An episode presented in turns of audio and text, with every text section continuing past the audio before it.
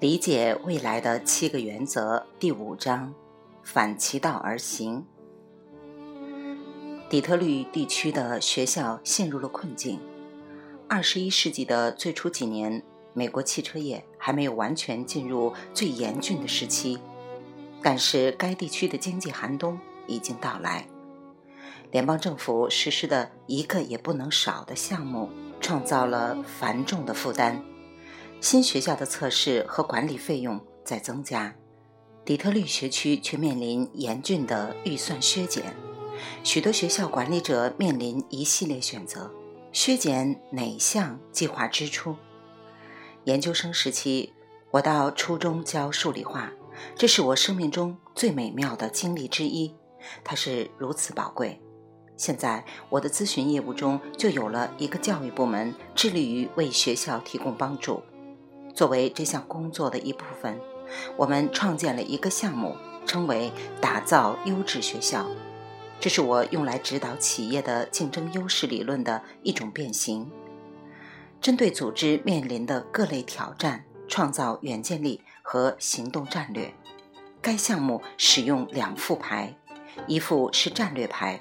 另一副是技术牌。我们在底特律区面临来自各个学区的负责人，有人提出了预算紧缩的问题。我们对此进行探讨，看看是否能引发远见力。与会者集思广益，都是针对削减成本，并没有取得进展。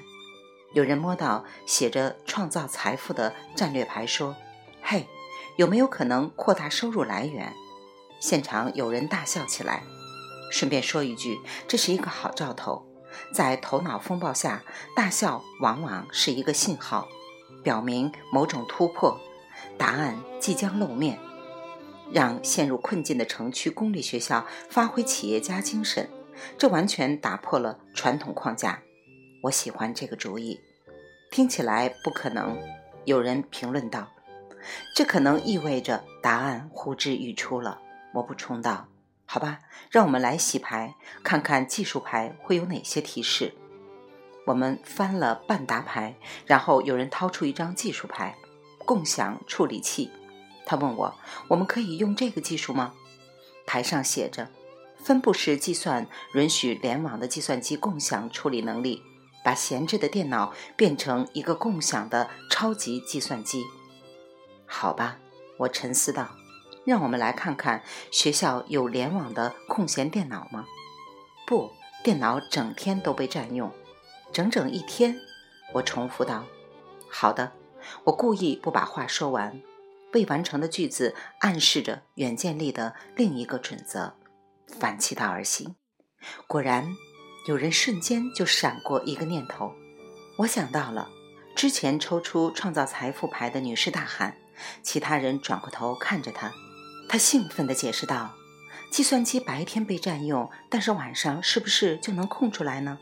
事实上，这所学校有几千台计算机，从放学直到第二天早上八点，完全处于空闲状态，每天将近有十六个小时，这还不包括周末。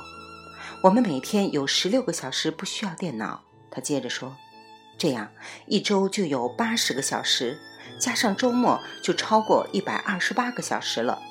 如果有四千台电脑，这就是每周五十一万两千个小时。他转向我：“我们该怎么利用电脑空闲的时间？”他的兴奋之情溢于言表。最惊心动魄的那一刻，莫过于突然看到了不可见的事情。我说：“为什么不租出去呢？”他们后来照做了。找了一家经学生家长同意的公司，最终把他们的超级计算机出租给了一家制药企业。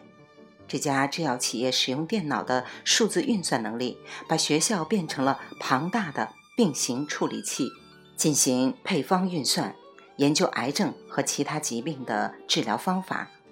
多亏了远见力，几个月后，学校获得了一项每年六位数的收入。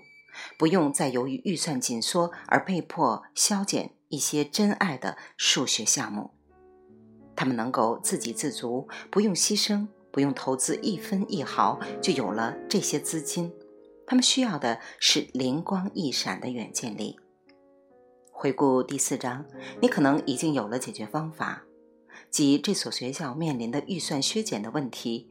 跳过这个问题，而不是试图去解决这个问题，你当然是正确的。但是这个例子也说明了远见力的另一个原则：反其道而行。公立学校系统一般是接受资金的一方，这所学校则决定要自己创造经费。这不是故事的结局。附近的另一个学校听到了这个做法，从中得到了启发，找出了自己的远见力，决定出租学校的屋顶作为广告空间。广告，你可能会琢磨：真的吗？学生、老师、家长都不会去那里啊？话是不假，但底特律机场就在不远处，该机场每年有三四千万人通过。这意味着每天约十万人能看到屋顶的广告。未完待续，来自清音儿语子青分享，欢迎订阅收听。